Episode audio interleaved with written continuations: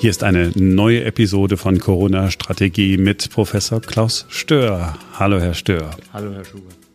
Wir machen das, was alle in diesen Tagen machen. Wir gucken auf die Inzidenzwerte. Sie kommen aber mit dem anderen Blick auf die Inzidenzwerte. Ja, die Inzidenz ist ja der Parameter, den wohl alle 84 Millionen deutschen Pandemiologen kennen. Der ist ja auch unheimlich wichtig, aber jetzt nicht mehr. Ja, als alleiniger Parameter war er schon immer ungeeignet. Da müssen noch andere dazu, der R-Wert, die Hospitalisierungsrate, Belegung Intensivstationen. Ja, da gibt es eine ganze Menge epidemiologisch interessanter Indikatoren für die Risikosituation. Aber warum ist sie jetzt eigentlich der Inzidenzwert, diese Meldeinzidenz, gar nicht mehr geeignet? Der erste Grund ist, sie verliert an Schärfe. Die Inzidenz äh, wird ja berechnet daraus, wie viel positive Befunde äh, erhoben werden in den Regionen. Und jetzt kommen ja über 50 Prozent der positiven Befunde aus Krankenhäusern, die als Zufallsbefunde auflaufen. Also das Virus zirkuliert schon breit in der Population und solche asymptomatischen oder milden Erkrankungen, die erfasst werden, sagen ja eigentlich gar nichts mehr darüber aus, wie hoch die Krankheitslast ist ungenau und unscharf auch deswegen, weil natürlich unterschiedlich getestet wird. In vielen Schulen wird dreimal pro Woche getestet. Also kein Kind kommt, entkommt ohne äh, das kleinste bisschen Antigen auf, äh, in der Nase oder im Mund, äh, während man andere Lebensbereiche gar nicht testet. Also das sind überproportional Fälle, die man in der einen Bevölkerungsgruppe findet und in der anderen nicht. Wenn man mehr testen würde oder weniger, würde sich also dieses gesamte Bild extrem in die eine oder andere Richtung verschieben. Und der weitere Grund ist der, dass man diese Inzidenzwerte gar nicht mehr zur Bekämpfungsentscheidung verwendet. Denn die Hospitalisierung ist ja das, was eigentlich die Maßnahmen antreibt. Also wir haben einen Parameter, der schlecht sich messen lässt, immer ungenauer wird, eigentlich für die Bekämpfung gar nicht verwendet wird, aber trotzdem immer noch offensichtlich favorisiert. Statistisch, wissenschaftlich kann man das sicherlich weiterheben, äh, aber er muss eigentlich jetzt auch raus aus den Medien. Wir müssen den Menschen auch helfen, das Risiko, das für sie selbst vorliegt und für ihre Nächsten besser einzuschätzen. Und das ist nicht, wie viel positive Befunde erhoben werden, sondern äh, wie hoch der Hospitalisierungsindex ist, wie viele Personen auf Intensivstationen liegen und äh, wie die Sterberate sich entwickelt. Die Epidemiologen haben natürlich noch einige andere Parameter und dazu gehört auch die Inzidenz, die man sich anschaut, wenn man das große, komplexe Bild darstellen möchte. Aber für die Tagesentscheidung, für die Tagesinformation auch, müssen die Medien aus meinem Blickwinkel auch wegen der Risikobalancierung jetzt endlich die Inzidenz vergessen. Ich will sie gerne vergessen, die Inzidenz, aber jetzt ist es in Berlin so, dass die Inzidenzwerte seit einigen Tagen sinken. Und wenn sie sinken, dann habe ich ja die Tendenz zu sagen, ach, das sind aber gute Nachrichten von der Pandemie. Liege ich da auch falsch? Da liegen sie genauso falsch wie die, die sagen, die steigen und da wird es jetzt ganz schlimm man kann jetzt sicher nicht rauspicken, äh, an welchem Ende der, der Welle man äh, den Inzidenzwert als gut empfindet und dann wieder nicht geeignet. Entweder passt er oder passt er nicht. Der ist genauso wenig Vorhersagewert für die Krankheitslast, wenn er fällt, als wenn er steigt. Und äh, die Lage auf den Intensivstationen, wenn ich mich nicht täusche, ist nach wie vor, wie heißt es immer so schön, stabil, also nicht dramatisch. Ja, die Kollegen dort ähm, kennen ja diese Situation aus anderen Wintern ähm, sehr viele Atemwegserkrankungen, äh, hoher Druck. Aber was natürlich immer noch anders ist, das darf man immer nicht vergessen, auch auf den Normalstationen. Die Corona-Patienten werden ja anders auch behandelt, im Sinne, dass dort äh, eine Separierung erfolgt. Man trennt die positiven von den negativen ab. Man muss also eine extra Station oder eine Stationsabteilung haben. Äh, die Kollegen ziehen sich ganz anders an, müssen sich und ihre Patienten ganz anders schützen mit ganz anderer Kleidung. Das ist ein Riesenaufwand, der dazukommt für die Corona-Patienten. Äh, aber das wird ja auch in den nächsten Tagen, Wochen eigentlich sich auch verändern. Und das vergisst man auch immer, wenn man über Dänemark und andere Länder spricht. Es ist ja nicht nur so, dass die Leuten äh, keine Maske mehr aufsetzen müssen. Die dürfen natürlich und wird auch empfohlen natürlich noch in einigen Bereichen. Aber es ist ja auch so, dass man in den Krankenhäusern die entsprechenden Algorithmen und die Standards der sich verändernden Situation anpasst. Man akzeptiert, dass das Virus halt zirkuliert. Man schützt die Hochvulnerablen natürlich weiter, fraglos, aber man macht das genauso wie bei der Influenza, auch bei der RSV-Infektion, sicherlich in den Hospitälern für Kinder und den Intensivstationen Aber die gesamte Grundhaltung, wie ich mit dem mit der Virussituation umgehe, ändert sich dann auch durch die gesamte Gesellschaft, einschließlich sicherlich in den Krankenhäusern. Wenn äh, Politiker dann sagen, ja, es ist jetzt möglicherweise langsam an der Zeit, über Öffnungsschritte nachzudenken, und jetzt zitiere ich Herrn Bovenschulte, den Bremer Bürgermeister, aber es ist noch nicht an der Zeit, Lockerungen zu beschließen. Was sagen Sie? Äh, dann drehen sich bei mir ein bisschen, bei uns sagt man die Zehennägel hoch. Warum? Äh, weil dafür bei mir zu viel Emotionen drin sind, zu viel Gefühl. Dazu gehören auch noch Zahlen und Fakten. Emotionen sind allein sind nicht ausreichend. Die gehören dazu. Äh, aber die Fakten würden mich interessieren. Wann ist es denn dem Herrn Bovenschutt und anderen genehm zu öffnen? Welche Parameter, welche Indikatoren, bei welchen Größen, in welchen Größenordnungen? Soll das Gesamte äh, rein emotional umgesetzt werden? Ich bin heute schlecht aufgestanden, ich lasse äh, lass das Land noch ein bisschen zu oder heute geht's mir gut und dann mache ich mal auf. Das kann doch nicht die Herangehensweise bei einer so ökonomisch bedeutsamen Entscheidung sein, ob ich die äh, Maßnahme 3, 2G oder 3G öffne oder, oder belasse. Also hier müssen auch die Zahlen auf den Tisch. Ich kann die Sorge verstehen, aber die muss man dann auch mit Evidenz unterlegen und seine Maßnahmen begründen. Und diese Begründung sehen Sie einfach nicht. Ja, ich weiß nicht, wie das bei Ihnen ist und bei den Zuhörern. Welche Zahlen gibt, haben Sie denn gesehen, wo ähm, Politiker oder auch Virologen oder Gesundheitsökonomen und so weiter empfehlen in Deutschland, welche Maßnahmen verschärft oder gelockert werden müssen. Welche Parameter, welche Indikatoren kann ich nicht erkennen. Und das, was äh, als Entscheidungskriterium gegenwärtig auch im Infektionsschutzgesetz ist, hat sich ja schon partiell auch durch die veränderte Situation überholt, weil wir ja ein anderes Virus haben mit äh, weniger häufiger schweren Verläufen. Und da muss man natürlich die Maßnahmen anpassen. Also wie will man das dann auch begründen, wenn man öffnet? Dann hat man sagt, jetzt ist Ostern, jetzt öffnen wie, wie Herr Kretschmer. Er kann vor Ostern keine Öffnung sehen. Ja, hat ja nicht mit dem Ostereiern zu tun. Womit hat es denn was zu tun? Was sind denn die, ja, was sind die Zahlen, die dahinter stehen? Wo Sie gerade bei, bei Zahlen sind, wir haben äh, in dem zurückliegenden Podcast auch schon einmal über den neuen Subtypen von Omikron gesprochen. BA.1 und BA.2 habe ich, glaube ich, richtig ausgesprochen. Mhm. Jetzt hat Christian Drosten gesagt, ja, dieser neue Subtyp BA2, der sei so etwas wie, wenn man es mit dem Auto vergleichen würde, ein Auto, das einen Motor hätte, der ein paar mehr PS hätte. Das äh, ist eine Variante, die dann doch irgendwie gefährlicher ist. Gibt es aktuelle neue Studien? Ja, es gibt sehr gute Zahlen aus Großbritannien. Dort äh, wird alle zwei bis drei Wochen äh, vom Public Health Laboratory Service und vom NHS und von dem Gesundheitsministerium eine Übersicht publiziert. Und die haben jetzt auch kürzlich äh, zu dieser Untervariante Zahlen präsentiert. Interessant ist hier, dass die Verdopplungsrate bei ungefähr 123 Prozent pro Woche liegt. Also jede Woche verdoppelt sich dort äh, an Anteil von dieser Variante an den Gesamtfällen. liegt aber immer noch weit unter 10 Prozent, 10, 15 Prozent.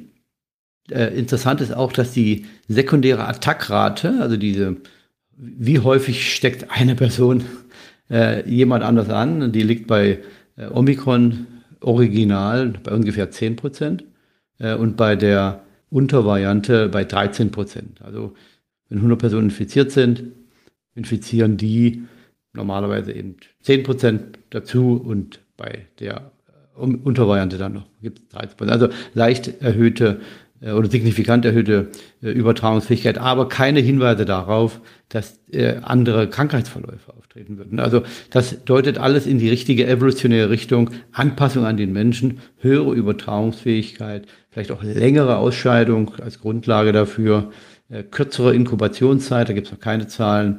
Aber das Wichtigste eigentlich keine Indikation, dass die Variante andere Krankheitsverläufe verursacht. Das ist ja eigentlich das Entscheidende. Ähm, jetzt gibt es zwei Szenarien. Die, Variante wird auch dominant werden. Omikron A verdrängen und jetzt kommt Omikron 2. Äh, das wäre nicht äh, schlecht für äh, alle, weil letztendlich dann die Schritte in Pandemie zum Pandemieende schneller verlaufen würden. Natürlich muss man schauen, ob die Hospitalisierungsrate jetzt hier Größenordnung nimmt, wo man vielleicht wieder gegensteuern müsste. Ich kann mir das nicht vorstellen. Ich habe gestern äh, ähm, nochmal lange mit äh, dem Herrn Gass gesprochen. er ist der Vorstandsvorsitzende der Deutschen Krankenhausgesellschaft und er sieht gegenwärtig äh, aus seiner Perspektive keine weder flächendeckende noch regionale äh, Überlastung und auch nicht Perspektive der Überlastung in den Krankenhäusern. Das ist natürlich eine angespannte Situation, aber wir sind ja schon fast auf dem Peak der insgesamt der dieser durchlaufenden Welle und die sieht man auch in den Krankenhäusern. Äh, deswegen wird Omikron Untervariante, wenn sie dann kommen sollte und wenn sie dominant werden sollte, auch keinen großen Unterschied dann wohl mehr machen. Ich bin ein begeisterter Leser des FAZ Frühdenker Newsletters und da habe ich an diesem Dienstag sehr schöne Zusammenfassung äh, in wenigen Zeilen gelesen, was so Stand der Virologen-Meinung ist. Es gibt offensichtlich Zweifel. Äh, Zweifel daran, dass ähm, die Omikron-Welle tatsächlich die Vorstufe zum endemischen Zustand ist. Das sagt Ulrike Protzer, steht dort, äh, das ist die Leiterin des Instituts für Virologie an der TU München. Mhm. Gerhard Krause, Epidemiologe am Helmholtz-Zentrum für Infektionsforschung in Braunschweig. Er warnt vor neuen Varianten, die die Immunität vielleicht umgehen können. Das haben wir immer mal wieder. Das ist diese Kakophonie. Ne? Mhm. Ja, das ist auch richtig. Und ich finde es gut, dass die Kollegen auch sehr konservativ reagieren. Das ist ihre Aufgabe. Auch ihre eigene Meinung, die sich ja natürlich auf eine lange, lebenslange Interaktion mit dem Thema auch, die auch darauf beruht, äh, äußern. Äh, allerdings ist es für, sehe ich meine Aufgabe mehr darin, eine Risikoeinschätzung auf breiterer Basis abzugeben. Es ist wichtig, dass man auch Wahrscheinlichkeiten hier mit einbezieht. Es reicht eben nicht aus, äh, zu sagen, ja, es gibt die Möglichkeit, dass diese Coronaviren sich rekombinieren, zwei verschiedene Linien und dann kann eine noch wahrscheinlich noch, noch pathogenere Variante entstehen. Ja, es kann aber auch genauso wahrscheinlich eine noch weniger pathogene Variante entstehen und die Wahrscheinlichkeit von beiden ist extrem gering. Das muss man auch immer mit, noch mit dazu sagen. Also deswegen gehört auch ein Expertenrat für solche Themen dazu, die so eine Risikoeinschätzung machen können. Da könnten eben äh, Frau Potzer, Herr Krause und andere auch drin sitzen äh, und ich auch gern. Und dann würden wir uns, ähm, bis die Köpfe rauchen, in einen wissenschaftlichen Diskurs stürzen und hoffentlich äh, zu einer Entscheidung und äh, einer Einschätzung am Ende kommen, die dann mehr ist als das, was ich allein, Frau Potzer und äh, Herr Krause und viele andere allein sagen können. Wir stehen ja alle an der untersten Stufe der Evidenz. Das müsste aber jemand initiieren, diesen Struktur schaffen, wo wir uns treffen können und auch gefragt werden, wie unsere Einschätzung ist. Nicht als Einzelperson, sondern als Gruppe und dann hat das richtiges wissenschaftliches Gewicht. Wir kommen zu einem ja, anderen Thema, das Ihnen aufgefallen ist. Sie haben es auch äh, bei Twitter schon geteilt. Es geht um einen Artikel im Ärzteblatt. Und wenn ich das mal in meinen Worten zusammenfassen darf, Sie korrigieren mich sofort, wenn ich das nicht richtig sage. Es ist so, dass in Deutschland vergleichsweise mehr Menschen auf Intensivstationen sterben als in anderen Ländern. Habe ich das so richtig vereinfacht? Ja, äh, man könnte noch hinzufügen, also dass Deutschland erstmal eine sehr große Anzahl an äh, Intensivbetten hat, auch bepflegbaren und äh, Intensivbetten.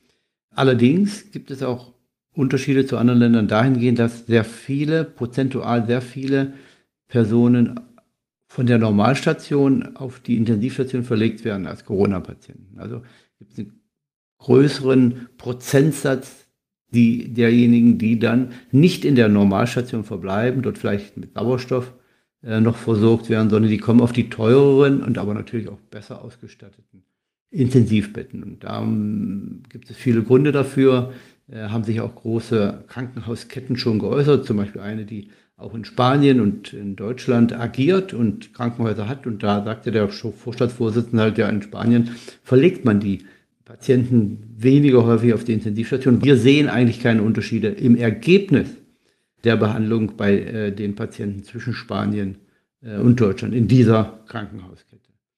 Und da kommt jetzt noch was anderes dazu. Darum geht es bei dieser Publikation im Ärzteblatt. Das sind deutsche äh, Intensivmediziner, die beschreiben, dass vor allen Dingen in den kleineren Krankenhäusern ein höherer Anteil an Personen, die diese intensive extrakorporale Membranoxygenierung äh, bekommen, also diese Herz-Lungen-Maschine, die verwendet man ja, wenn die Lunge dann gar nicht mehr kann, dass die in diesen äh, peripheren, kleineren Krankenhäusern, die Sterberate derjenigen, die diese Beatmung bekommen, ja, ungefähr bei 50 Prozent liegt, während diejenigen, die diese Beatmung nicht bekommen, in der Größenordnung um 16 Prozent. Also die invasive Therapie führt offensichtlich mehr häufiger zu Todesfällen, als ähm, wenn Patienten nicht beatmet werden. Natürlich kann man auch argumentieren, dass dann sicherlich unterschiedliche Patientenklientel in die eine oder in die andere Behandlungsrichtung gehen. Ja, aber das ist schon sehr interessant. Äh, und die Argumentation ist die, dass man halt in den kleineren Krankenhäusern nicht so häufig Patienten hat, die die Einschlusskriterien zur Behandlung erfüllen äh, und äh, Training vielleicht auch ein anderes ist als in großen Krankenhäusern. Also die Frage steht hier, überversorgt man eigentlich die Patienten und zum Nachteil unter Umständen der Patienten, wenn man sich mal anschaut, wie das Ergebnis dann dieser Behandlungen ist, wo die beatmeten, intensiv beatmeten Patienten mit ECMO häufiger sterben als die, die man dann nicht beatmet. Das ist etwas, äh, wo sicherlich äh, man nach, mal nachforschen sollte. Ähm, für mich war das sehr erstaunlich zu sehen, weil auch andere Parameter nicht uninteressant sind. Wenn man sich die insgesamt die, die Sterbefallrate Covid-19 anschaut, da rangiert Deutschland eigentlich immer mit ganz oben dabei. Also sehr, sehr viele Personen in Deutschland im Vergleich pro 100.000 mit anderen Ländern sterben an Corona, während in anderen Ländern das viel, viel weniger sind. Ähm, das ist schon sicherlich eine Zahl, die interessant ist. Liegen dann auch mehr auf der Intensivstation. Und das sind dann schon Vergleiche, die international Anlass zur, zur äh, Untersuchung aus meinem Blickwinkel und zur Evaluierung ergeben. Wir können jetzt an dieser Stelle nur vermuten. Ja, natürlich kann man viele Spekulation anstellen. Das will ich äh, nicht tun. Die, in dem Artikel im Ärzteblatt äh, zeigen die Kollegen auch schon einige Antworten auf. Sicherlich kann man sagen, dass zu viel invasive, nicht indizierte Beatmungen durchgeführt wurden, offensichtlich, weil es finanziell lukrativ war und dann noch zum Nachteil der Patienten. Also das könnte hier eine Schlussfolgerung sein und das ist sicherlich etwas, was man ähm, sich genau anschauen müsste. Der Expertenrat, ähm, über den wir immer mal wieder gesprochen haben, der hat, ja, ohne es zu wissen, ähm, ein Thema aufgegriffen, das wir hier im Podcast auch schon mal äh, besprochen haben, nämlich die Kommunikation der Bundesregierung. Also äh, auch wieder jetzt nur in meinen Worten, man hat äh, oder der Expertenrat hat, wenn ich es richtig äh, weiß, einstimmig gesagt, äh, liebe Regierung, liebes RKI, ihr müsst mal ähm, verständlicher werden. Ihr müsst die Dinge in Relation setzen. Das ist ja genau Ihr Thema. Ja, es, äh, was eigentlich noch wichtiger war, man hat darauf hingewiesen, dass gute Krisenkommunikation auch eine Infrastruktur braucht. Hier muss man also proaktiv sowohl die Umgebungsbedingungen schaffen, als auch die entsprechenden Informationen sammeln und generieren, die für eine äh, fundierte Krisenkommunikation notwendig sind, damit die Bundesregierung zu der Bezugsperson für vertrauensvolle, umfängliche, zuverlässige Informationen für die Bevölkerung wird. Und das ist die Webseite des RKIs nicht. Und das ist auch, gibt auch, schauen Sie sich mal die äh, Webseite des Bundesgesundheitsministeriums an und auch der, der Bundesregierung. Das ist sicherlich nicht die To-Go-Webseite äh, für, für alle. Und äh, mein Appell war eigentlich immer gewesen, zu versuchen, eine vertrauenswürdige Position für die Bundesregierung hier aufzubauen. Äh, die Kakophonie, die entstanden ist in Deutschland, auch in anderen Ländern, beruht ja auch auf dem Vakuum, was man dort lässt bei der Kommunikation. Und die, dieses Vakuum verursacht natürlich dann auch sehr extreme Einzelmeinungen, die dann ähm, existieren. Und jetzt hat der, der Experten hat gesagt, ja, bitte, äh, die Infrastruktur ist wichtig, die ist, die ist notwendig. Und es ist notwendig, dass man täglich häufig ähm, kommuniziert, eine entsprechende Risikobalance äh, umsetzt. Ähm, ich habe auf meinem Twitter-Konto noch geschrieben, dass es sehr gut und richtig ist, äh, aber es ist halt eben Copy-Paste äh, aus äh, den Grundlagen, aus Grundlagenbüchern, wie man Krisenkommunikation macht. Das eigentlich Unglaubliche für mich ist, dass nach zwei Jahren Pandemie man der Regierung erklären muss, dass Krisenkommunikation eine Infrastruktur braucht. Und das hat sich mit der neuen Regierung natürlich auch nicht geändert. Die ist ja auch noch erst ganz kurz äh, im Amt. Tatsächlich ist es so, ich als, äh, als, als Laie auf dem Gebiet, wenn ich mir die RKI-Seiten angucke, für mich fühlt sich das immer an, wie eine Steuererklärung zu machen. Ähm, man weiß es nicht richtig, man braucht dann irgendwie Hilfe. Dankenswerterweise habe ich Sie, jetzt nicht bei der Steuererklärung, sondern ähm, wenn es um diese Themen geht. Das würde auch keine Hilfe für Sie sein.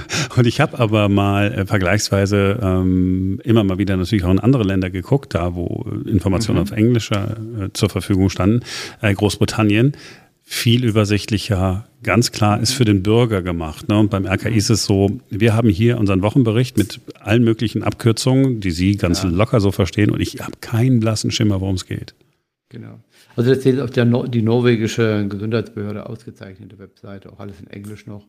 Äh, die Schweizer haben sich sehr verbessert. CDC hat äh, hier aufgeholt, die waren ja eigentlich immer die Besten gewesen, was die Kommunikation betrifft. Aber das ist halt die Aufgabe einer Regierung, zu der gegenwärtigen Situation verständlich zu kommunizieren, zu sagen, was man weiß, zu sagen, was man nicht weiß und dann noch aufzulisten, was die nächsten Schritte sind und warum und wo, wo geht es denn hin. Also das ist ja Grundlage der Krisenkommunikation, da hat Deutschland sich überhaupt nicht mit Ruhm bekleckert. So, nächste Gelegenheit zu einem Neustart ist in ja ungefähr zwei Wochen, wenn es wieder ein äh, Bund-Länder-Treffen gibt. Bis dahin, wir müssen heute noch keine Empfehlung abgeben, bis dahin werden wir sicherlich noch mal miteinander gesprochen haben. Bis dahin wird es noch die eine oder andere Podcast-Ausgabe gegeben haben. Das war's für heute. Äh, vielen Dank, Herr Professor Stör. Ich bedanke mich bei Ihnen. Mein Name ist Marc Schubert und wenn Sie Fragen haben, Feedback oder auch Kritik, dann melden Sie sich gerne bei uns. Die E-Mail-Adresse lautet corona at newdaymedia.de, finden Sie auch in den Show Notes. Corona-Strategie mit Professor Klaus Stör ist eine Produktion von New Day Media. Bis demnächst.